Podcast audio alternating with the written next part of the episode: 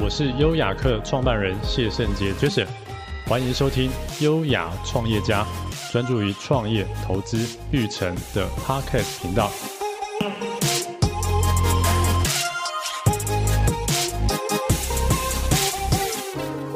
嗨，我是优雅客创办人谢圣杰 Jason，欢迎收听优雅创业家，专注于创业投资育成的 Podcast 频道。今天很开心邀请到 Tony 余东洛，请您先自我介绍，也介绍一下 Mesh 巨达创投。好，大家好，各位优雅客的粉丝跟好朋友们，大家好，我是巨达创投合伙人余东洛啊，我呃一般大家都称呼我为 Tony。那呃，先讲，先介绍一下我们基金好了哈，Mesh 哈。呃、uh,，Mesh Ventures 在台湾算目前为止有小有名气啦。我们是二零一五年成立的一支专注于科技创新的基金。那定位上面呢，我们是希望说把国内外一些呃有技术含量以及这个创新能量的团队，能够带来台湾，跟台湾的产业界做结合啊。那一方面把呃新的观念、新的技术导入台湾。另外一方面，也希望借此来刺激这个台湾的产业界能够加快脚步啊，跟上世界最新的这个科技趋势啊，这个是大概我们的定位。所以在桥接台湾跟海外的资源方面，这个是我们一直在做努力的方向。那目前为止，我们管理的基金大概呃大概二十亿左右的台币，总共有三支基金啊，目前正在。呃，寻找投资标的的是我们的第三档基金，嗯、也是我们在一年半以前成立的。嗯、那投资的方向啊，因为每一个创投都有他比较擅长、比较有兴趣的投资领域。嗯，那我们以我们巨达来说呢，我们比较有兴趣的领域大概有两个到三个。从最早的这个物联网的应用，嗯、这是我们第一档基金在二零一六年开始成立的时候投资的标的。嗯，到后来我们呃这几年比较关注的就是高效能运算，啊，英文所谓的这个 HPC（High Performance Computing），嗯，以及呃这几年发展的如火如荼的这个汽车电子、汽车科技，啊，我们定位为这个叫做新移动科技，啊，不光是车子本体啦，哈，呃，就是说因应这一种新形态的呃汽车。呃，结构的设计以及它产业的变革所衍生的各种呃相关的呃投资机会啊，这个都在我们的第二档跟第三档基金里面有涉猎啊。所以这以上大概是呃我们巨达创投 Match Ventures 在呃目前台湾以及这个国内外投资的一个大概的概况。好，提供各位参考。OK，Tony 是在我在广达电脑的长官。哦，那想请教长官，当初是在什么机缘下会加入巨达创投担任合伙人呢？好的，呃，加入巨达的这个因缘也算是蛮巧合的啦，哈。呃，我就像 Jason 刚刚讲了，我们我之前呃在广达大概前后待了整整十年的时间啊，呃，大部分的时间都专注于这个。呃，手机市场啊，以及呃三 G 啊、四 G 的领域，呃，后来呢就往这个呃我们所谓的物联网啊、嗯、啊，以及这个健康医疗的方向啊去开发业务。那到二零一二年那时候，我离开广达啊，二零一五年的时候有这个机缘啊，就是我们巨达有两位创办人啊，那其中的一位呢，他叫 Sam。啊，他来透过朋友的管道来找上我，是希望我加入这个啊 Mesh 的这个运作。那当初一开始的时候，呃，Mesh 的锁定的投资方向是跟物联网相关的方向，嗯、啊，那这个方向上面跟我过去做的事情有蛮多呃重合的地方。啊，同时也在那个时间点呢，物联网所谓万物联网的这个概念啊，在产业界引起一阵风潮。嗯嗯，再加上联网之后的所谓的大数据啊，以及这个资料萃取，嗯嗯，啊，这些零零总总的这些大的这个范畴叠加起来，物联网的投资变成一个非常受人关注的一个目标。是，那因此呢，呃，巨达一开始成立的宗旨就是希望说，透过基金的力量，把一些好的新创，让他们在跑第一棒的时候呢，就能够跟广达或者是台湾的这些呃很有基础的电子五哥，能够呃对接得上，嗯嗯，避免新创在一开始资金很缺乏的时候，需要付很多学费。啊，去设计产品啦，或者是找这些可靠的制造商哈，想走很多冤枉路。那透过我们巨达这边的协助，能够很快的把他们的制造体系以及这个设计的水准，呃，领先他们的同业，能够很快推到市场上。那这样当然投资的这个成功的几率就变高嘛。嗯嗯。啊，那反过来，台湾的这些呃比较呃有基础的这个我们所谓的 CVC 这些投资人，也比较容易。来关注这些新创啊，进而加以投资。好，所以在这个因缘底下，我认为过去我在广达这么多时间所累积下来的人脉，以及对这个呃联网产业啊、移动通讯啊这些啊这些产业的这些了解，可能可以来帮助巨达这边啊，在一开始的时候能够有一个好的起步啊，所以后来就决定来加入这个巨达团队的运作。好、哦，那就变成他比较早期的合伙人之一啦，大概是这样一个因缘。OK，哎，那蛮好奇，巨达创投目前有几位合伙人？在呃，我们的组织上面目前是四位合伙人。嗯嗯，好，那其中两位是所谓的董事总经理，也就是公司的合约啦、钱啦，哈，基本上就是需要他们呃签合的。但是在呃决策上面哈，在投资的决策上面，我们四位合伙人的地位是平等的，是因为呃各司其职啊。以我个人来讲的话，比较呃偏向是技术层面的这个我们所谓的尽职调查哈，due diligence，DD 这一方面，我的技术背景让我在这方向上面比较能够提供比较多的一些呃想法啊跟观点。那其他几位合伙人呢？他们呃各有各的专长，嗯，所以在投资决策上面，我们一向都是采取这个共识决，嗯啊，四位合伙人一定要一致同意啊，然后这个案子我们才会投资。那这也就意味着投资之后的呃责任承担，嗯，也是我们四个人要一起承担啊。那这个是理所当然的，因为这个既然投资了嘛，哈，这个。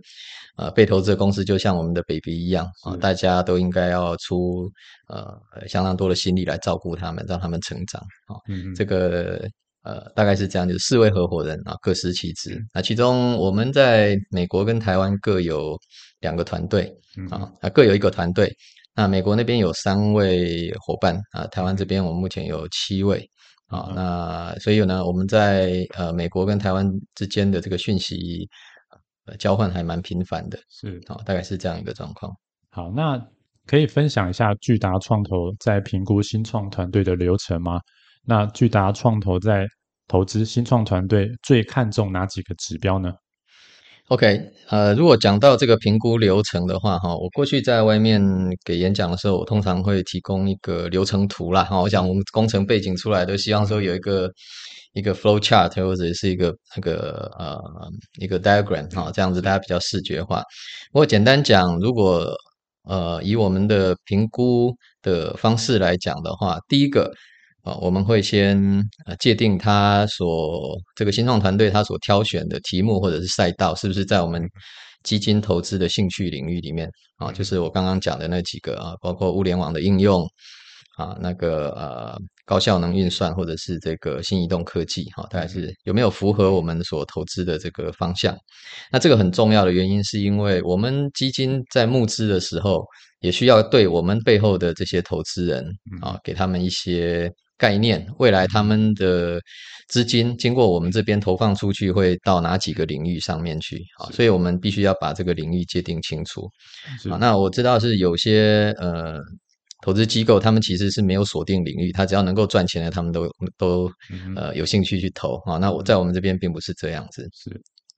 所以当一个新创团队来找我们的时候，第一件事情我们就先呃弄清楚他现在所做的事情是不是跟我们投资兴趣相关。嗯哼。那接下去一件事情，呃，我们接着问就是说，呃，你所从事的、你所开发的这个技术或者是商务模式，它是解决了一个旧问题。嗯嗯，还是准备去创造一个新的需求。嗯，啊，所以这个是一个很大的分水岭哈，解解决旧问题 versus 创造新需求。那我们偏向是呃投资这个解决旧问题啊，这个这个范畴的这个新创团队。那为什么我们会做这样子的呃优先顺序的调整呢？因为呃以我们做接下来的尽职调查的这个流程来讲，我们需要去参考到很多人的声音啊，团队这边他怎么讲他的这个商机，他的客户怎么讲这个商机，对吗？以及这个市场中立的声音啊，调研机构、分析师，或者甚至这个团队本身的竞争者，怎么看这个商机？那以解决旧问题这这个角度来看的话，你比较容易找到对这个问题有感的人。嗯啊，如果已经有客户对这个新创团队的产品或服务有兴趣的时候，那表示这个问题是在那个地方的，对吗？嗯、那所以在我们。看起来的话，大概在呃市场上面，如果有一百间新创的话，大约九十间啊，我我自己的 gut feeling 大概会九成，大概都是集中在解决旧问题这个方向上啊。嗯、那到到并并不是说创造新需求这边就没有投资机会，事实上，在创造新需求的这个这个途径上，如果你找到一个呃是。前所未有的，但是大家都非常有兴趣去采用了这样子的一个服务的话，你很可能就变成全世界独一无二的。嗯嗯，因为需求不是每天都能够创造出来，但是我们每天都面对怎么去解决今天的啊发生了一些问题啊。所以创造新需求，比方讲电动车，过去没有没有用电来开车，其实大家还是活得很好。嗯嗯，那呃，现在我们讲太空科技。嗯嗯，把人载到太空去观光，嗯，这件事情你没有上太空观光，其实我们也是活得好好的。地球那么大，对不对？啊，也是有很多地方你一定都没有走到的，为什么一定要上太空去？嗯，所以像类似这两个领域，就是所谓的新需求。嗯嗯，那新需求要让它能够在市场上成立，必须要花费非常多的什么呢？市场的教育经费。嗯嗯，要对消费者、对使用者洗脑。嗯，你没有这个东西不行，嗯，你没有这个东西你就落伍了，嗯，诸如此类的，必须要对它加以一些教育的这个动作。那这个就是需要什么？大量的资金，嗯嗯。所以像马斯克为了要推动他的电动车，几次中间公司差点财务出问题，对吗？嗯。但是他募集了大量的资金，一次又一次的把这个市场给教育起来。嗯嗯。那像他现在做的这个。呃，低轨卫星啊，或者是这个太空产业也是一样，这个都需要大量的资金，然后说服这些非常有钱的富豪，把他们呃的一些资产投入这个新的领域去开发这个市场。啊，一旦它开发成功，现在大家耳熟能详，特斯拉现在全世界到处跑，嗯，SpaceX 啊最有名的，跟其他两三间这个太空科技的公司并驾齐驱，是其他没有了，嗯，对吗？所以我就回到我刚刚讲的。在创造新需求这一块上面，你如果有大量的资金，你有足够长的时间，你可以去做这个投资。但是回过来像，像呃，我们巨达创投 Mesh，我们比较是中小型的这种基金，那有这个投资回收的这个实现。好的压力，就比较不适合去投这么早期，好需要大量资金开发市场的这样子的呃新需求。这也是为什么我们选择这个解决旧问题的这个主要的一个原因。嗯，好了，那你把这个呃新创团队带来的题目，知道是不是符合我们的领域，以及它在它是解决旧问题或创造新需求这这方向上面把它理清清楚之后，接下来就有很多事情。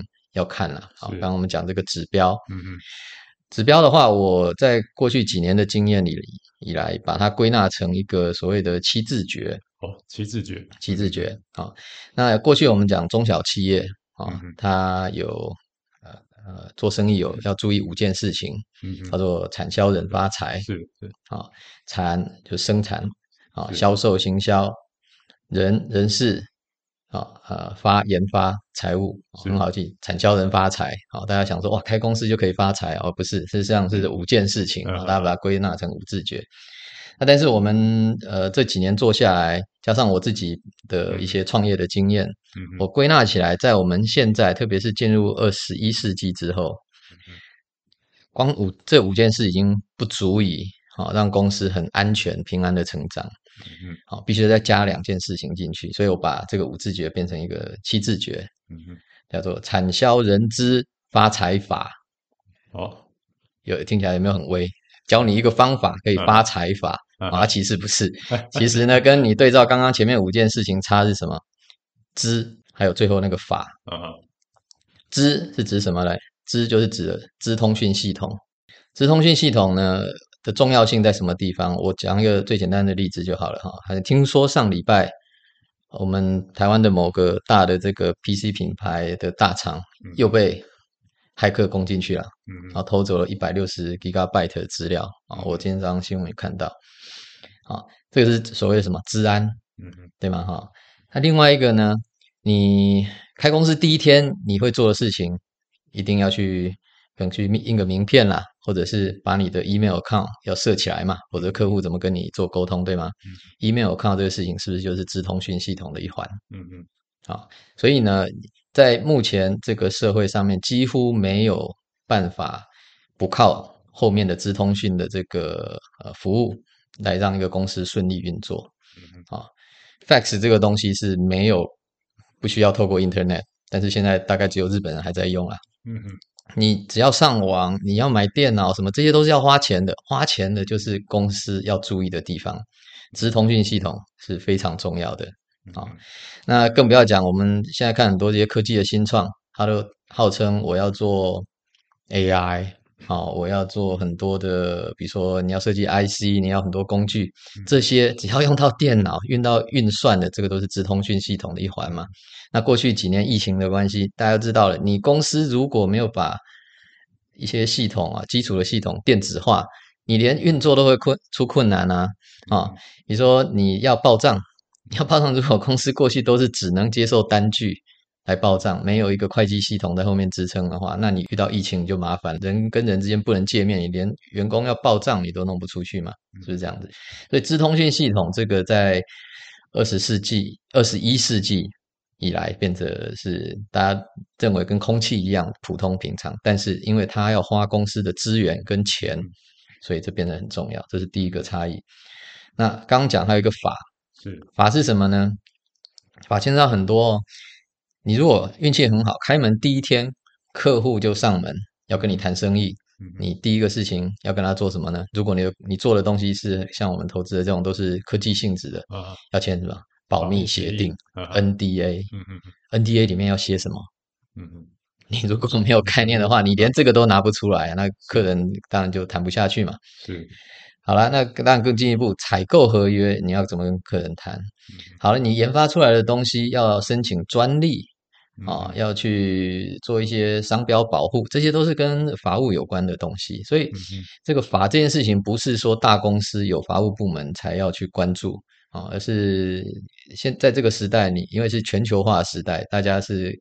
必须要在一个游戏共同的游戏规则上面来运作，所以法这个事情是就是它的游戏规则。嗯啊，那呃，再讲进进一步，其实法跟跟比如说刚刚我讲的产教人之发财法，其他的层面也都有相关的。是啊，你像是财务，你就要跟投资人谈。怎么样？呃，来投资你这个公司，要买股票，或者是用多少比例让出你的公司的权利给新的投资人？这个要签什么？这个要签投资协议啊。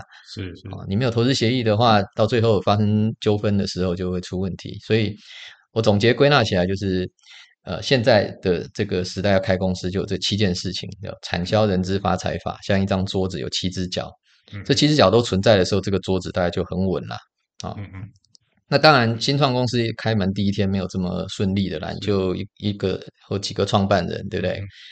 没有办法这个面面俱到嘛，哈。那没有关系，就是说我提出这个七字诀的用意是让这些创办人、创办团队要有一个概念。你每天为什么会觉得创业很辛苦，事情很多，是因为你没有把公司该做什么事情把它罗列出来。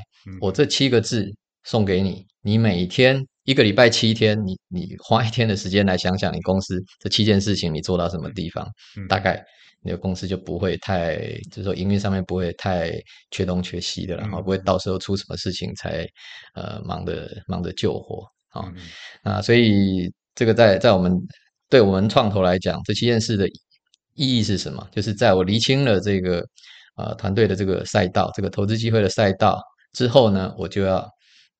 针对这七件事情，深入了来看看这个团队现在有优势的在什么地方，哪些是投资人以及他未来的团队必须要补上的啊，就是这七件事情。啊，所以以上大概是我们评估一个团队的整个流程了。好，那当然新创团队，因为你你比方讲说，我如果要看他的财务报告，可能说我现在什么生意都没有，啊，我我拿不出什么财务报告。不过这也没关系啊，我们希望说创办人一定要有这个概念啊，你在经营的是一个公司，你不是在执行一个技术项目，你开公司就是要这些事情都会碰到。当你公司的规模大到一个程度的时候，你会发现。你的公司组织必须依照这七件事情开始有部门跑出来，嗯嗯，啊，那这个是你可以去找任何上市柜公开发行的公司，看看它的组织图长什么样，大概都会有这些，啊，只是某个部门大，某个部门小，但是这些事情都一定在公司营运上面会发生的，啊，所以这个是我们在评估一个团队的时候也特别要关注，你是不是有这个能力可以把这七只脚。能够把它啊、呃、准备齐全，是、哦、大概是这样子。是那 Tony 在评估新创团队这个产销人资发财法，那您觉得哪一个指标是最重要的？您最看重的吗？还是说每个指标都很重要？还是说有哪个指标你特别看重的？这个其实要依据这个项目、这个案子它本身的特性来看了哈。嗯，有些团队它其实它比如说它研发能力很好，因为我们投资科技新创，所以很多人理所当然就以为说科技术是第一名。那我举一个例子跟各位分享，就是说在我们投资这个物联网应用的时候呢，其实技术在我们来看是。可能是最不重要的啊啊啊！反而是行销跟销售这一块啊，以及生产这块可能是比较重要。为什么这样讲哈？以物联网的这个商务模式来讲，如果你的公司产出的是只是一个可以联网的设备跟产品的话，那对我们巨达来讲，我们是比较没有兴趣的，因为如果这个产品它的呃。类别或者它的这个属性，在市场上面，你的产品一推上市场就大获好评，嗯、一炮而红。嗯、那紧接着下来会发生什么事情？就会有你的模仿者是马上跳进来模仿你，嗯、然后他因为是后进者，所以他一定用比较低的价钱来抢夺你的市场。嗯、你作为一个新创，你要不要迎战这样子的价格战？嗯嗯，通常也是必须要的，因为你的品牌可能没有没有大到说你可以呃这个洗脑消费者说只能我的一定是怎么样最好的啊，别人都不行啊。嗯，所以你碰到这个这个状况的时候，就是说你卖得好，你的竞争者马上追上来，价格马上往下掉，然后大家用更低的价钱来抢占这个市占，所以你的第二个产品可能就遇到压力了。那另外一个原因是说，如果你的产品卖不好。嗯嗯，那那根本就讲都不用讲了，好，所以你如果你的产品，你你这个公司如果做物联网的生意，你只是推一个硬体的话，你会很辛苦，你一天到晚面到面临到说我下一个系列的产品应该要怎么样做 cost down，然后价钱要怎么设，然后嗯诸如此类的哈。那所以以物联网这个赛道来讲，我们看的是说，呃，你可不可以不要做产品？嗯嗯，如果有人可以帮你生产。它的成本是很好的，嗯，你是不是可以借它的这个既有的成熟的产品，避免你走过我要做这个 ramp up 哈，我们以前做的产品都知道，硬体的产品要经过好几个阶段的投资，把它成熟了才推。别人如果做得好的话，你就借人家的东西来，嗯，那你要做的也许就是那个行销的那一块哦，把。你的 business model 做出来，是。啊，物联网其实是可以做订阅制，的这样子的一个一个市场，你用。几乎等于成本价，把这个硬体的产品撒出去。嗯嗯，撒出去之后呢，你要有办法取得这个大量的资料。嗯嗯，你就可以做什么更有价值的资料运算啊？这个啊，我们过去讲是所谓的 big data。嗯嗯，大数据，现在我们都是讲说是能够拿来做 AI 的训练，能够里面萃取一些东西回来。嗯嗯，如果能够改成这个方式上面的话，这个才是我们巨达比较有兴趣投资的。啊，所以回过头来讲说，产教人资发财法，我举这个物联网这个例子来讲，就是说研发新产品这个东西，对我们来讲其实是它重要性不高，反而是你能不能卖，你怎么卖，你卖出去之后能不能抓住你客户的心，这个是在行销上面的这个呃这个重点在这里。那我这边要特别讲到，就是说很多人都把行销跟销售这两件事情混而为一啦，啊，其实这个是不一样的啊。以我们讲俄乌战争来讲。嗯嗯，行销就是那个莫斯科那一群人，他们打算要怎么打仗？他们讲的是这个，这个是行销团队干的事情。我打什么仗？什么地方对我来讲是有策略重要意义的？是是做这个事情。销售是什么？销售就像那瓦格纳军团。哦哦哦，莫斯科跟我讲说我要去打哪几个地方，我就使命必达，一定要把它攻下来。对销售的人员要做的事情。老板叫我这个产品，我要在。三天之内要卖出十万组，我用什么方式？我非把它卖卖到这个目标不可。这个是销售人员的这个能耐，在这个地方。所以行销跟销售是不一样的。那我刚刚再回过来讲，以以这个物联网再举这个当例子，你会不会行销？就是说你会不会，你懂不懂得怎么卖你这个产品？而是卖要卖什么什么讯息给这个客户，让他能够买单？那销售人员就是说，哦，那我要去什么地方？怎么样用一些呃销售的技巧，让客户相信我这个产品能够从我这边啊、哦、下单，这是不一样的这个构面哈、哦。这边就利用这个机会，也是跟这个创办团队，他们一般创创业团队比较多是技术背景啦，啊、哦，所以对这个行销销售这个他们搞不太清楚，但是我就利用这个机会跟大家讲一下啊、哦。如果你的产品是你可以是 me too 的。啊，有很多代工厂啦，这些白牌的，你可以买来，然后你用很好的方式去做行销销售的话，那我会特别注重你行销销售这边，你的成功关键在哪里？啊，那不过追根究底是这样子，就是说这个团队能不能把生意做得好，人还是很重要的。好，呃，创办人不一定什么都会，他也不一定是最整个团队里面最聪明的，但是没有关系，人我们要看的就是这个人是不是诚信正直。我是投资人没有错，但是我的资金也是后面的我们的金主、我们的投资人委托我们来管理的，所以我们一定要找到一个我们可以信赖的这个人，把这个资金交给他做最好的运用。这个是创投或者是投资机构它本身的一个一个使命，在这个地方，所以我交付这笔财富给呃给这个创业团队，如果他有私心啊。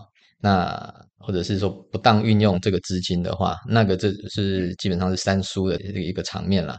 那我可以保证，这些有私心啊，或者是只是在市场上准备捞一笔钱就走的这个团队，你们也许可以骗得到投资人一次，但是你这一辈子会痛不欲生，因为你既然敢出来江湖混，江湖上就会有你的名声在那个地方，早晚你会啊会会得到这个你该有的这个啊这个这个。后果啊，所以一旦你想要出来起心动念，想要出来创业，我希望大家都是抱着一个商道的啊这个心态做生意，就是要要要有诚信。你答应投资人、答应客户、答应市场、答应供应商讲的事情，你就要做到。你如果没有先取得这一部分的这个信任跟信用的话，你是未来公司是不会有信誉啦。啊，那你就表表示说你这个生意是不会成功的啊！你可以一时有有有一个看起来还光鲜亮丽的这个外表，但是长期来讲，其实对你是很不利的。嗯嗯，啊，所以很多这些我们的投资前辈，其实他们看多了这些风风雨雨哈，这些呃市场的起伏，其实他们最后一个结论就是看人呐。嗯哼，投资最重要是看人呐哈。那我是同意呃一半啦啊，因为。如果这个人很聪明、诚信正直，但是他挑的赛道其实是不值得投资的，这样也不行。是啊，所以整个来讲，我刚刚讲那个产销人资发财法这七件事情，就是看这个案子它本身的状况是怎么样，我们会把重点放在不同的地方。是啊，大概大概这样，不晓得有没有回答到你的问题？有有有。好，那呃，刚才 Tony 有提到说看人很重要，然后主要要看这个创办人跟这个团队的诚信正直。好，那比较比较好奇是说，那 Tony 都怎么样去判断这个创办人或这个团队的诚信正直？呃，不知道呃，Tony 是就你的经验来讲，你都怎么去看的？对，这个这个其实 Jason 问到这个关键哈，我们所有的尽职调查哈，滴滴的这个行为，其实追根究底就是想想要去建立建立一个对被投资团队的一个信任基础。嗯嗯。啊，我我举一个例子，我说一个团队怎么样判断他有没有成功？啊，是取决于他有没有拿到三封信。哎，第一封信叫做呃信任，你有没有取得投资人或者是你的供应商、你的伙伴的信任？因为你公司一开始开张的时候你什么都没有，嗯嗯，你是靠着大家对你的信任才能够取得资金，才能够招募这些早期的团队成员来跟你一起打拼。嗯嗯，所以对最早期来讲，你要取得信任。嗯嗯，那以投资人的角度来看，你取得你是否取得信任？第一个我就看你背后的投资人是谁。嗯嗯，好，你大家都知道天使投资人嘛，天使投资人之所以是天使，是因为他百分之百信任你啊，他无条件的给予这个团队他的祝福，所以叫天使投资人，对不对？所以我们会看看天使投资人对他信任基础何在？是只是因为他选的题目有趣，所以投资他，还是因为这个人跟这个天使投资人过去有一些什么合作的基础？嗯，啊，然后打下了这个信任的这个这个这个基础啊，所以我们会去研究说，诶，他这个投资人以及他的呃创业团队伙伴之间，他们是以什么来去就彼此信任，在一起努力合作。这是第一封信，取得信任之后呢，表示呢你可能已经有一些资源可以启动公司的研发哈，开拓市场。那我们第二个就要看到说，你有没有取得第二封信，叫做什么呢？叫做信用。信用就是说我过去给你的信任，你能不能拿来好好的把东西做出来？能不能为你好好的所用啊？这叫信用啊。那如果你有了人家的信任，你也把你的信用做出来了，那市场上面逐渐逐渐就有好的口碑吗？对你这个公司，对你这个团队就有好的口碑。那第三封信，如果你也拿到，那我认为你就成功了。第三封信叫做信誉，信誉就是你不需要。这样提着大包小包，这样每天这样跑断腿去跟投资人见面，跟供应商、跟你的客户啊，去求他们来来支持你的公司或产品，而是市场自己回来找你，投资人抱着钱来找你，请你让我投资，因为他们在市场上面只听到了你的信誉，嗯嗯，啊，你这个公司已经脱离了早期取得信任的这个困难的阶段，你的东西也做出来，有了信用，再来这个信誉就随之而来。啊，取得这三封信，这个创业团队就成功了。啊，所以我们会很重视，呃，这个我们在滴滴的过程里面，我所听到的声音是不是都是互相符合的？你今天讲东，我去问了东边的人，哎，东边的人指向南边，我们跑去南边再问，整个回来，如果这个整个跟团队所讲的事情是一致的，那我认为这个团队是可以信任的。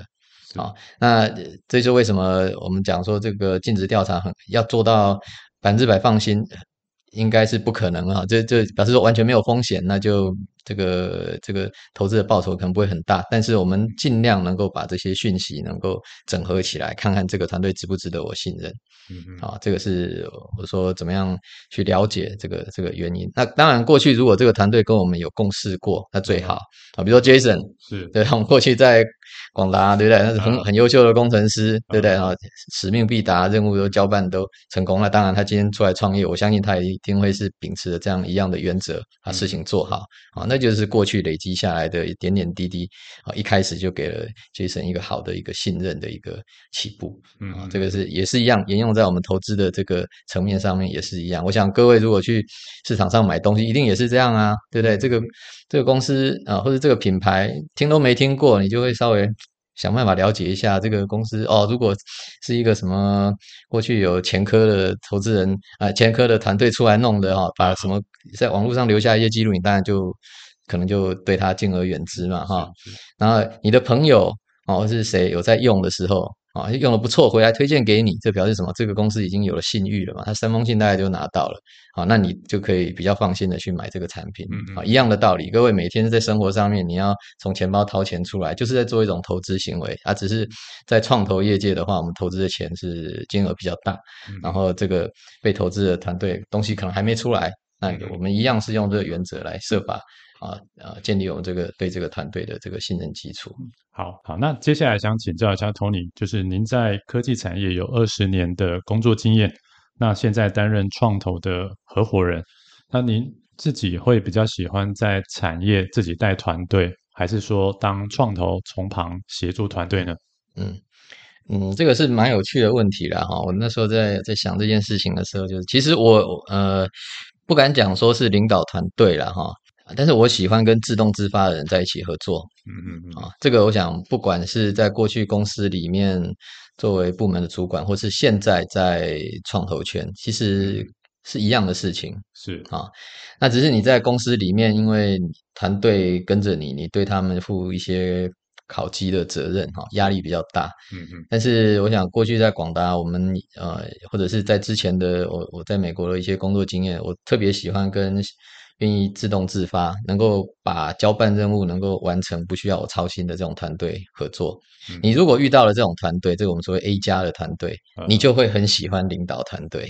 哦。那反过来讲，如果你的呃，你你的团队成员都是需要。千叮咛万叮嘱的这种，你就很累，你就会很不喜欢领导团队。你说我事情我自己来就好，好，所以这个看状况啊。你如果遇到一群很好的、很棒的伙伴，你大概呃，你跟他在一起也没有所谓的领导了。像我们现在的创投的这个团队的话，每个人都自动自发，所以在里面合作起来是大家比较愉快的。那当然，我们现在在投资这个。呃，这些新创团队也是一样的道理。如果这个被投资的新创团队，你天天要帮他伤脑筋，你就会讨厌死哦。我自己的事情都忙不完，为什么我还要帮你关心？但是如果他是自动自发的，事情都做得很好。那我就会很愿意把我资更多的资源来投注在他身上，帮助他成功的更快。是啊，所以这个就是看状况，你跟着什么人在一起，你会有不同的感觉啊。那大概是这样来回答你。OK，那呃，目前巨达创投刚才有提到说，所专注的领域像物联网等等是比较偏向硬体方面嘛？嗯，好，那呃，像台湾有台积电啊、鸿海、广达等等世界知名的硬体公司，那这些大约都是在三十年前就创立的。好，那每年台湾的大专院校也都培育出许多的硬体人才。好，那但是近几年，哦，可能这十年来，哦，比较少听到硬体创业成功的案例。比如说十年前，也就是说物联网在风行的时候，也是很多的硬体物联网的新创团队出来，然后甚至有上新闻媒体都有听到。好，那那这几年来是比较少再听到这样的团队。好，那您觉得主要的原因是什么呢？嗯，这个问题其实蛮大的哈，那个不容易一时两刻讲的呃讲得很清楚啊。我自己在思考这个问题的时候，但是我想先澄清一下哈，就是说，如果觉得说硬体创业成功者变少的话，其实我。并不见得同意了哈，我是认为数量也许没有变少，但是当然它的以它的市值或者是公司本身的整体价值来讲哈，没有像你刚刚举例的这三十年的公司那么高，这个是确实啦。好，所以成功啊很多，但是未必说每一个都是这样子很巨大啊，这我这是我的我的看法。那至于原因在什么地方哈，我我归纳几个可能给大家参考哈。呃，第一点就是这个全球化分工之后，嗯嗯，这个讯息流通的速度就很快，而且在产品的整合上面，大家会找最有效率啊、最擅长的的事情啊下去做。那你相对早年，比如说我们的呃台湾的这些电子五哥这些龙头哈，嗯嗯，他们成立的年代其实是在一个世界上这个所谓的壁垒比较分明的时候啊。嗯我们很早期的时候，我记得我小时候小学的时候，我曾经拿到一台仿冒的 Apple Two 电脑嘛。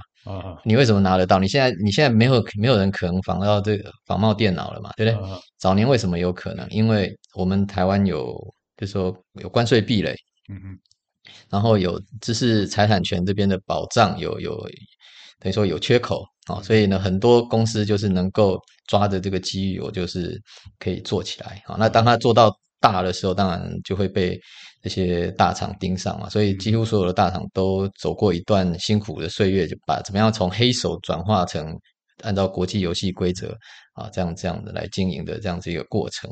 嗯嗯。那在现在这个时间点，你你很难找到说第一个，你如果你有很创新的东西，我刚刚讲很创新的东西，可能外面的人很快会取得风声，所以有仿冒就出现了哈。你如果想要去仿冒别人的东西，也没那么简单，因为人家很快会来抓你啊。所以你这个在这个土壤上面，就是说现在就是跟早年三十年前、四十年前不太一样了。现在是一个全球化、资讯很透明的这样一个范围，所以不容易说有一个什么事情你很秘密的做，然后。一就慢慢慢，大家发现说，哦，你已经很大了，但是其他人追不上，这个比较不容易啊。就是我说的全球化跟资讯化的这个结果。那第二个其实跟我们这个技术的平台这边有相关哈。我举我们以前做手机的例子啊，手机从早年以以 PDA phone 来讲哈，宏达电它的成功是因为在那个年代呢，没有一个平台化。的一个一个供应商来帮助他，所以他找了很多方式啊，找什么样的 CPU 的芯片，什么样的这些呃 peripheral 这些周边元件，怎么样的作业系统把 PDA 给做出来。嗯嗯，啊，那个很不容易，因为他就是这前面研发的时候是没有人有参考的这个平台可以做，所以他花很多心力，累积了很多的 know how，把这个东西弄出来，所以他后来会很成功是这样子。但是到某一个阶段之后呢？因为我刚刚讲资讯化、全球化的状况，很多东西平台化了。第一个平台化的是什么呢？就是你的运算核心。嗯嗯，好，运算核心就开始集中有几间，最后碰到三 G 的时候，当然就是高通。独胜嘛，一直到现在啊，那你当然有联发科，但是基本上就是少数几间厂商宰制了这个市场，你几乎不会有机会再像宏达电早年，我再去搜寻什么样没有用在这个领域的晶片，然后我自己都自己的 solution 出来，这个很难，就是硬体已经先被平台化了。嗯，再一个致命伤就是连软体都给你平台化，现在大家想到做这种手持式装机，第一个想到看看这个安卓能不能用嘛，嗯，啊，然后你 Apple 体系的当然就是 iOS 啊，哈这些。所以硬体、软体都平台化以后，新创在这边能够加值的空间就变少了。啊，也就是说，你的你的公司的估值当然跟你加值的这个贡献度有关嘛。如果加值变少，所以公你的公司大概这个价值也就没有以前高了啊。所以这个是技术上面平台化的一个后果。哈，再回到这刚刚讲的物联网上面，物联网因为都是呃比较 embedded system 啊，嵌入式系统比较小的东西，所以创新的地方多。没有错，但是就是说它附加的价值毕竟没有那么多，所以你很少看到说互这个物联网公司有非常非常成功的。好，之前那个 Mobike 那个共享单车，它其实不是那个单车厉害啦，是它那个商务模式厉害。啊，所以我我刚刚不是讲产销人之发财法七件事情，车子如果是以 Mobike 啊 Mobike 来讲的话，车子我根本不理它的，我是看你这商务模式。怎么去怎么去经营哈，这个才是我们那个这个案子的一个重点这样子。然后第三个就是说平台化之后呢，让技术的更迭速度更快。嗯嗯。那你小公司资源有限的话，你要跟上这个脚步，其实就很辛苦的。大公司有大资源，你可以重兵这样子慢慢的碾压过去。小公司的话，它除了在呃跟上技术之外，它要募资。还要想办法存活啊，所以这个公司就是呃成长上面就是比较辛苦一点。好，那最后一点呢，就是我们刚刚讲这个软硬整合的重要性。你刚刚的问题其实特别针对硬体这一块，嗯嗯，但是现在只有硬体是不会就很难很难成功了。是是，你的软的部分啊，如果是做这个嵌入式装置，你一定有有软体，那你就算在做。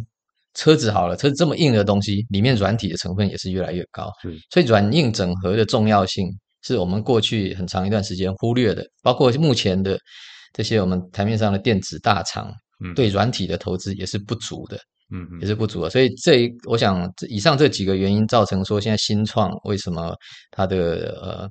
成功的很多啊，但我们等一下会提到这个成功的定义。成功的很多，但是它的规模大小就不如这些呃三十年前、四十年前成功的企业家啊，他们目前的公司那么大。我想这是几个我想得到的原因。是好，那接下来的呃，想请教一下 Tony 啊，就是您刚才提提到是说，其实呃，我自己是觉得像台积电、红海、广达等也吸纳了非常多台湾优秀的人人才、工程师在里面。那这些人才呢，他可能就是呃，要创业的机会成本比较高，所以就经过了理性的评估之后，他觉得说，哎，他可能待在台积电哈，那会呃，对于他未来的收入是可以预预期的。那在这个市场上又比较少听到说，哦，台积电工程师出来创业做了哪个事业啊，比较少听到。但我们很常听到是说，哦，在美国哈，Google、Facebook、Amazon 工程师出来创业，又创了某个新创哈，然后接下来又呃做的还蛮不错的，好，所以这是一个正向的循环啊，好，所以人才的这部分哈，就是说呃，其实也是一个关键的因素啊。那所以这个问题想请教一下 Tony 说，你会鼓励台湾的科技产业员工创业吗？那您觉得创业家最需要具备哪些条件或特质呢？嗯，这个问题很有趣哦，就是呃，你这么问，就好像是不是呃，有人会想说，Tony 是不是赞成怂恿这些科技业的员工出来搞创业？啊，有些人会这样解释啊，哈，但是我我想我要澄清一下，就是说，因为创业不是简单的事情，不是你有技术，嗯，你就可以出来的。我再回到我刚刚讲的七字诀：产销人资发财法。嗯嗯，假设你是很优秀的台积电员工。你要出来开公司，这七件事情哪几件你已经准备好了？嗯，技术研发你可能会了，嗯，对不对？行销你会吗？嗯，好，你要你准备要做的事情，你你你知道该怎么卖，怎么行销吗？好，你有没有足够的财力啊？嗯，好，那你生产要找谁啊？嗯，你过去都在台积电，你可能都是跟大厂合作，人家是大厂求台积电跟他合作，嗯，你未来你要自己做的事情，你能不能找到好的供应商？啊，所以你准备好了没有？跟你，我是不是要鼓励你出来创业？其实是息息相关的。是，好，所以我我个人呢，哈，我不敢代表说所有的投资人都这么想。那你刚刚举的那几个例子，就是在美国他们那种环境，他是很很鼓励大家出来啊，尝试失败，嗯啊，也许你就有机会成功，是这样子啊。但是他那个他们那种社会是所谓资本主义型的玩法，资本主义的玩法就是我什么都可以交易哦。你公司没有产品没有关系哦，没有在市场卖上卖过任何一个产品也没有关系哦，你只要有个故事，嗯，我就可以投资你，你的公司就有价值。嗯，这是资本主义他们的这个思维，在我们亚洲的思维哈，我从美国回来之后，我就比较两地的这个呃这个这个社会的这个文化不同。我们亚洲呢是是比较鼓励实实在在做实业的，也就是说你不要卖故事给人家。你你就算你的故事很美，拜托你也要把它做出来，嗯嗯，啊，因为我们在我们在我们的社会文化里面，这个日后有时间可以再细谈，就是我们比较不鼓励那一种那种就是说自夸自大的这种创业家啊，后面会有很多人要看你笑话，嗯。啊，所以我刚刚讲七件事情里面，你可能具备了两三件，那你如果找到好的合伙人跟你合作，把这这事情补起来的话，其实。你你你你敢呃跳出你的舒适圈出来创业，那我就鼓励你。嗯嗯。啊，但是如果你只有七把枪里面，你只有拿到一把枪，嗯，这个风险就是高的。你的补救办法，一，你在公司里面设法多历练，嗯嗯，啊，各个不同层面，至少你的行销、销售这些，你要懂怎么样跟市场对话。二，去找。好的合伙人，跟你互补的合伙人，把你这整个需要的 skill set 补起来。嗯啊，你你要有做好这个准备之后，你再出来。因为创业是一个很辛苦的过程，你这个你每天要担心这么多事情，你到最后你会痛不欲生，说啊，我干脆回到原来的地方去。那你就辜负了很多人对你的信任啊。因为你出来的时候，你的你自己会拿钱出来，对不对？你的天使投资人，我们讲那个 Four F 嘛，哈，你朋友啦这些，他会来资助你啊。那你背负了人家的期望，结果你最后。把他的资源消耗完毕，然后你说你要回去工作，其实其实你一辈子心里面会亏欠人家一个人情，嗯、所以呢，与其这样，你不如说我就是出来，我一定要让他成功。好、嗯，等一下我们谈成功的定义，但是你出来一定要成功。你如果有这种心理准备，我就鼓励你。啊、嗯，倒不是说一定是你做科技又不是科技。刚刚我上来的时候我说，你经营水饺店、经营素食店，我们台湾人很喜欢创业啊，我卖。泡沫红茶店很喜欢创业啊，对不对？啊，那不一定是科技业才这样子，但是重点是说你准备好了没有？是，像今年以来，我们看到许多细股的科技公司开始裁员，那又看到很多的新闻。那有人说今年是资本市场的寒冬，也因为呃之前几年疫情的关系，资金宽松。好，那这个说法您会同意吗？好，那接下来是说，那您会建议新创团队在今年募资吗？哦，讲到寒冬哈。这个这个上个周末根本就是超大寒流过来了，对不对哈？大家如果在关注这个新闻，啊，Silicon Valley Bank 那个事情，哎，这个事情，我我二十年前我那时候人在戏谷的时候，历经了 dot-com 的 bubble，都没有银行像这样会倒掉的，嗯所以这二十年以来，这个世界的环境真的变化很多了哈。那你说这个资本寒冬是不是快要出现了？其实。我我们在产业上面都有那么二十几年、三十三十年的这个呃经历哈。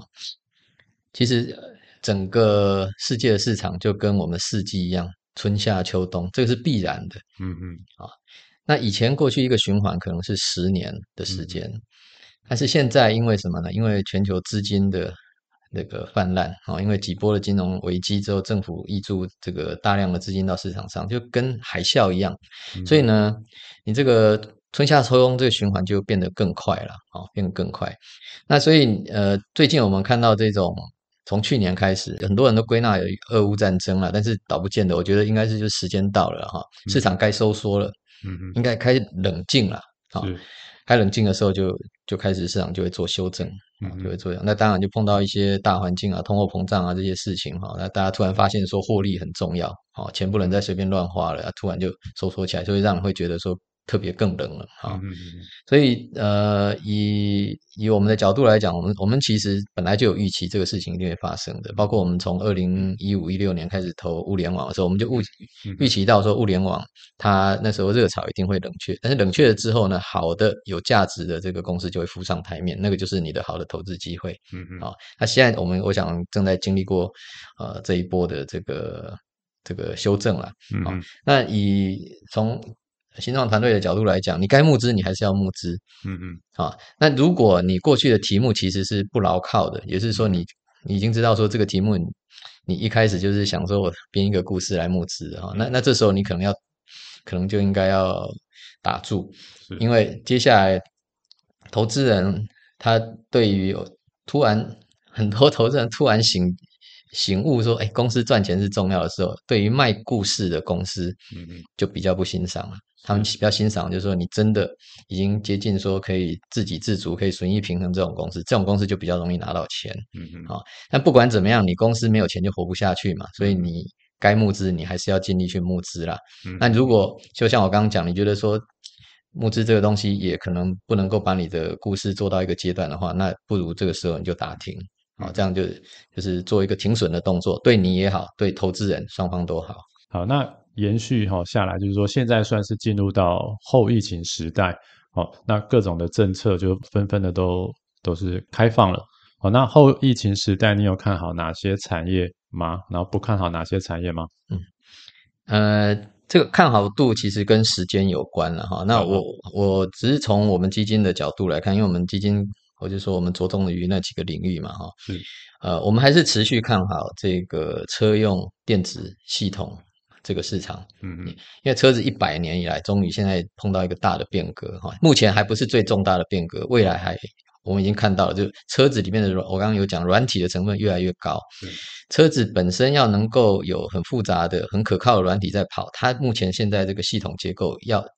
大幅度改变，嗯嗯，好，变成就是我说车子的 architecture，我们讲这个 architecture 啊，要做一个很大的变革。那个发生之后，那车子就真的是完全不一样了。我们现在才刚刚看到正在发生，有一些题目是所谓 software defined vehicle，最近最近跑出来了哈。那里面怎么样？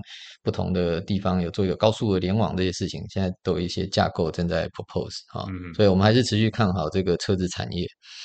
那第二个，当然各位可能都知道 GPT 这个东西哈，它之前潜水潜了很久，现在就啪，最近一下子爆发哈。嗯。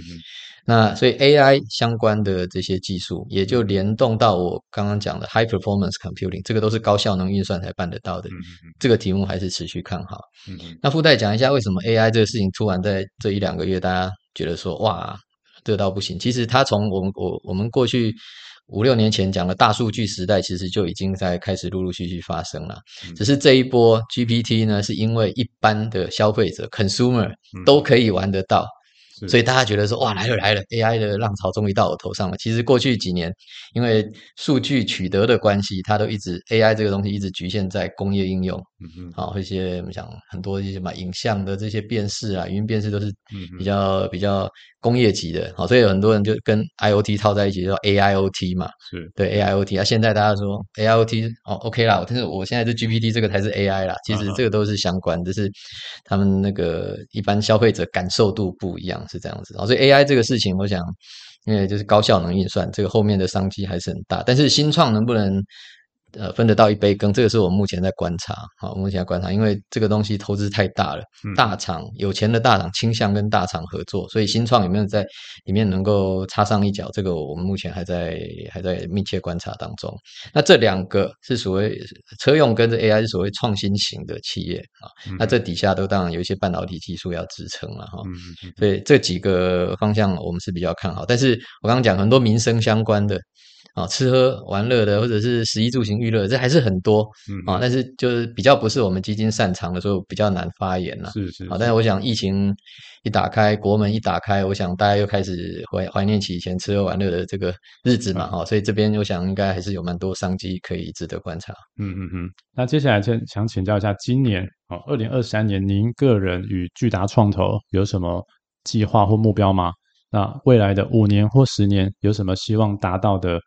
里程碑或成就吗？嗯，今年我们的目标，但我个人我希望说帮助巨大能够再多投资到三到四个新的项目啦。哦，嗯、那如果有时有时间的话，我们可以启会来启动这个下一档基金的这个募集啊，嗯、来找资金。那你说五年到十年的话，这个比较难，比较难设一个怎么样完整的一个。一个一个 milestone 在这期间，但是我想我们长期的目标还是希望能够将巨达创投 Mesh Ventures 啊，把它能够让它成长到一个呃有口碑的一个一个基金的集团。啊，这个是我想我们长期我们一定是往这个方向要走的。啊，希望能够跟这些创投辈的这些前辈啊看齐啊，哈，台湾有很多创投业界的前辈，他们都。都辛苦很久了，我我希望说我们这个新的基金能够跟他们看齐，然后发挥我们的一些影响力啊。我刚刚讲的把新创创新的技术跟产业界做对接，好激荡火花这件事情，我希望我们能够持续做下去。那是不是一定呃企业有能够投到独角兽？这个不其实不是在我们的考量里面。我们希望能够创造的是对产业界的这个正向的影响跟冲击。我们英文讲 impact。啊，这个是我们比较想看到的。啊，那更多的成功出场的案例，当然这是基金必须要能够完成的目标嘛。哈，所以我想五年、十年，我们的理念在那个地方。啊，那一步一步，我们当然随着这个产业的这个发展，哈，那也许细调一下我们的投资的方向。啊，目前我们没有投资任何生意相关的，那也许未来某一天会往这个方向去也说不定。啊，所以总之就是希望让 Mesh Venture 成为一个。呃，在台湾或国际上有话语权的这样的一个基金，嗯嗯嗯，好，那刚才 Tony 有提到说，今年预计在投三到四间新创了，嗯，嗯，好，那呃，主要会是看美国的公司，还是台湾的公司，还是新加坡的公司呢？还是说？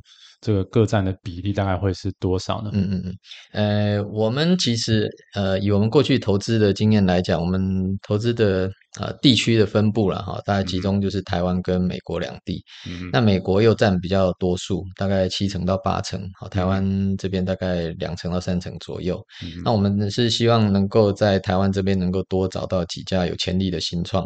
嗯嗯。然后可能比较是成长期的阶段的新创哈，来加以投资。那美国那边我们持续都都还是有很多案子进来，啊，所以并没有预设说一定要在什么地方投什么，主要就是看说这个项目的它的本身的品质啊，以及它这个公司的这个呃成长的阶段是不是符合我们的需求。嗯，大概是这样。OK，那刚才 Tony 有提到说，希望在台湾找到成长期的嘛？嗯，好，那这个成长期是指说团队规模大概是多少人，或者是说营收大概要做到多少，嗯嗯，或者是说客户数大概要做到多少？嗯，有这样的一个大概的判断吗？嗯。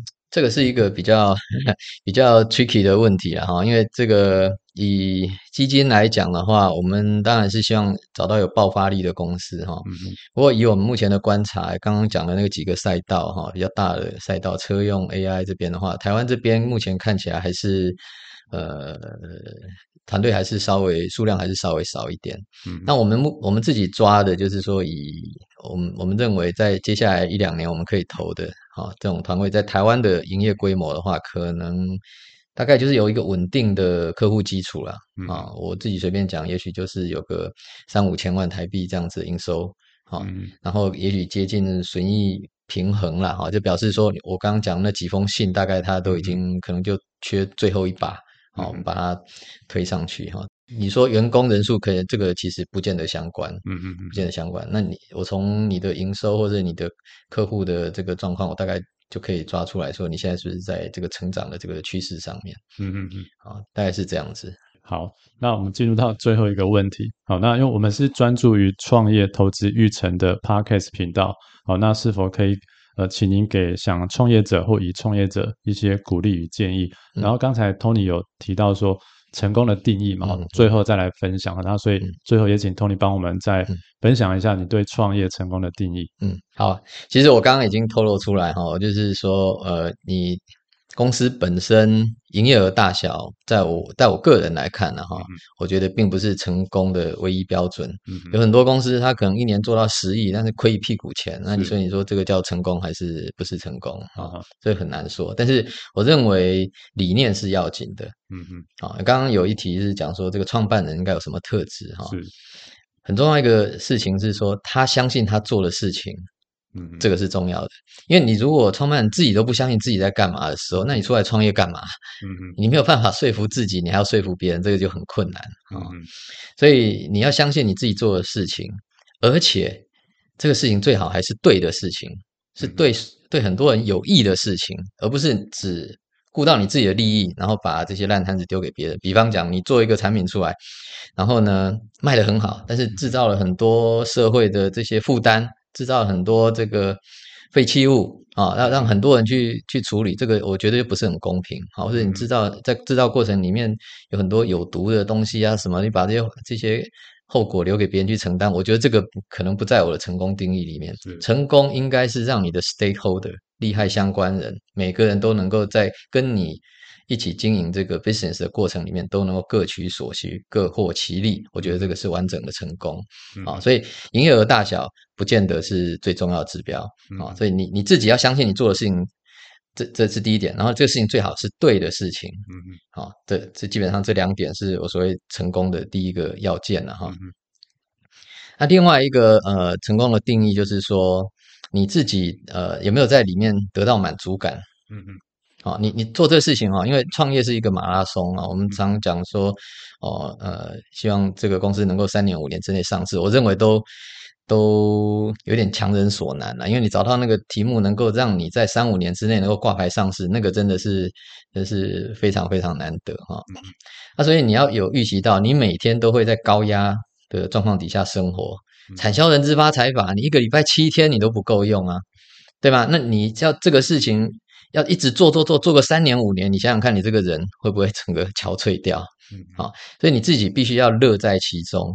你能够乐在其中，我们以前常常讲，你结合你的兴趣嘛，啊，或者是结合你的理念啊，理念跟兴趣其实有层次的差别。理念是因为你看到一个更大的一个 picture，而不是说你自己高兴就好。理念你可以影响到其他人，这个时候往往会带回来很多的这个反馈，让你更能够持久。哈，所以这个你在跑马拉松的过程里面。你的生活平衡是很重要，我我完全不赞成那些极端压榨创业者，二十四小时工作，为了要让投资人的回报及早拿回来，这种我我自己创业，我跟学长在美国创业过，我完全不赞成这种事情。啊。但我们自己自愿加班那是另当别论，但是投资人如果用这种方式来压榨这个创业团队，我认为是不公平的，因为每个人。创业不是他生活的全部，也不是他生命的全部啊！你必须要取得生活跟工作之间的平衡啊！所以很重要的创业者一定要记得，你工作之外，你要有一个地方可以把自己放松。嗯，跟就是像我常打一个比方，跟那个橡皮筋一样，橡皮筋要能够飞得远，它要怎么样？一松一放，一松一松一放。啊，你拉紧了，它久了就断掉了；松垮垮，它就不会动了。所以一定是一松一放，一松一放的，它这橡皮筋在飞着一样。我们创业也是这样子啊。那这个就连接到我接下来要讲的，就是说你这个创办人怎么样呃规划你自己的人生，其实会影响到你的工作伙伴。嗯。那你们工作伙伴在一起合作的时候，你会创造一种公司文化出来啊。所以文化面不要忘记了，在你赚钱之外。塑造公司内部的文化氛围是很要紧的。两份履历表一模一样啊，都是名校毕业，都是很很棒的这个资历，放到你的桌上啊，让你来选哪一个要成为你的公公司的新进伙伴的时候，你怎么选择？你不会，应该不会因因为这个人他的薪水的期望少一千块，你就给他吧。嗯、我觉得你应该要看到的，作为创办人应该要看到的是另外一些事情说，说这两位在资历上 skill set 上面是 being equal，我比较喜欢跟哪一个来合作。那所谓的比较喜欢，其实就是我就我刚刚讲，有你们有没有一些文化上面的 chemistry，英文讲 chemistry，可以让你们吻合。比如说哦，我以前在美国被人家 interview 的时候，人家最喜欢问说，哎，Tony，你有什么嗜好？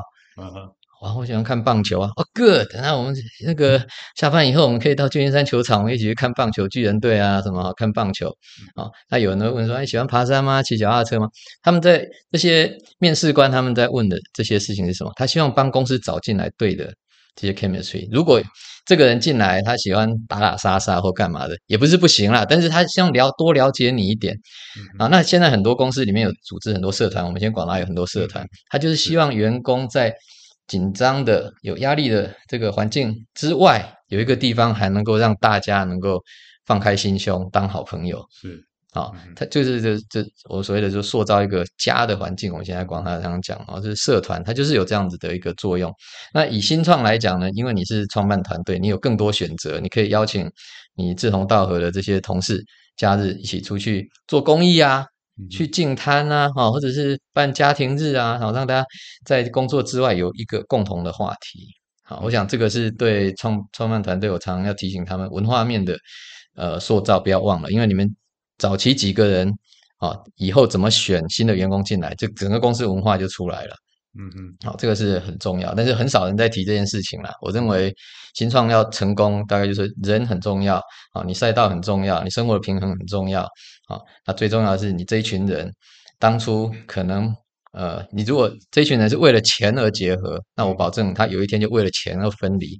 有人赚钱就会开始觉得说分不公，对不对？他、啊、有有吃亏到了，他就觉得说这个团队对我不好啊，早晚就要就要发生争执。但是你如果有一个共同的文化，我们是为了一个什么理念来这个一起走下去，那这个公司它长长久久，它的向心力在。他的技术、他的团队都比较稳定，他成功的几率也相对就比较高一点。是是是，好，那今天非常感谢 Tony 的分享，那也感谢收听优雅创业家。如果对于创业有兴趣或有相关问题，欢迎私讯我们，请我们联系。好，谢谢各位。好，谢谢大家。